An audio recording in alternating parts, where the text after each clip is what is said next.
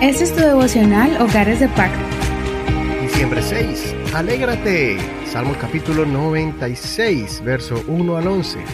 Versión Reina Valera actualizada 2015. Canten al Señor un cántico nuevo. Canten al Señor toda la tierra. Canten al Señor. Bendigan su nombre. Anuncien de día en día su salvación. Cuenten entre las naciones su gloria. Entre todos los pueblos sus maravillas. Porque grande es el Señor y digno de suprema alabanza.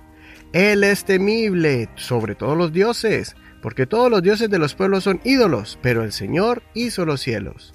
Gloria y esplendor hay delante de Él, poder y hermosura hay en su santuario. Den al Señor, oh familias de pueblos, den al Señor la gloria y el poder. Den al Señor la gloria debida a su nombre, traigan ofrendas y vengan a sus atrios.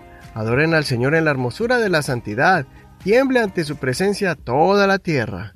Digan entre las naciones, el Señor reina, ciertamente ha afirmado el mundo y no será movido. Juzgará a los pueblos con rectitud. Alégrense los cielos y gócese la tierra, ruja el mar y su plenitud. Y ahora leamos el Salmo 97 desde el verso 6 al 12. Los cielos anuncian su justicia y todos los pueblos ven su gloria. Avergüéncense todos los que sirven a imágenes de talla, los que se glorían en los ídolos.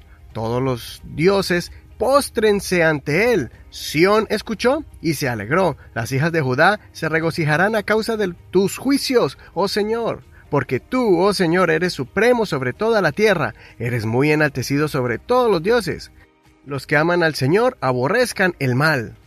Él guarda la vida de sus fieles, los libra de manos de los impíos. La luz está sembrada para el justo, la alegría para los rectos de corazón. Alégrense, oh justos, en el Señor, celebren la memoria de su santidad. En este siguiente grupo de salmos vamos a leer mucho sobre las exclamaciones de alabanza y adoración al Señor. Los salmistas escribieron con voz de júbilo y alegría, posiblemente con ritmos de festejo en la presencia de Dios. El Salmo 96 hace una comparación entre el Todopoderoso y los dioses de las naciones. Él declaró que los dioses de las naciones son simplemente ídolos, efigies de materiales como los metales o minerales que no hacen nada para bendecir. En cambio, el Dios de Israel era conocido como el Dios del cielo y la tierra, inclusive por esas mismas naciones. Muchos de esos dioses representaban o entre comillas dominaban sobre alguna cosa o situación terrenal, como el mar, los truenos, la enfermedad o el amor, etc. Pero el Dios de Israel, Adonai, el Señor, era el que los sobrepasaba a todos ellos. Esa era precisamente la gran ventaja que tenían los israelitas sobre las naciones que los rodeaban, a pesar de que eran una nación más joven y más pequeña que las demás. Es por eso que el salmista proclama en el verso 11 con esta declaración, denotando que Dios gobierna y juzga sobre todo. Alégrense los cielos y gócese la tierra, ruja el mar y su plenitud. Pasando al Salmo 97, el Salmo 97 continúa con una línea semejante en su temática, donde también menciona la superioridad de Dios, del Dios de Israel, el cual no era venerado ante una imagen o figura, sino que era diferente a los demás dioses.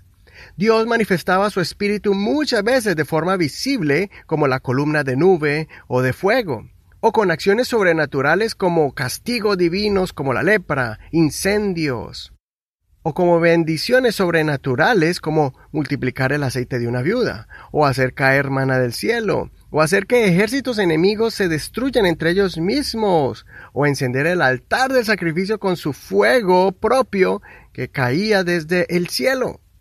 Así que sigamos esta invitación de estos dos salmos para que nos regocijemos, a que nos alegremos por nuestro Dios justo, que ha guardado la luz y el gozo para el que vive en integridad y ha guardado su corazón de cualquier clase de idolatría. Soy tu hermano y amigo Eduardo Rodríguez, que el Señor escuche tu oración, reciba tu alabanza y te bendiga con alegría y paz. Escucha esta canción alegre basada en estos salmos del grupo Salvador, titulada Alegría. Bendiciones de Dios para ti.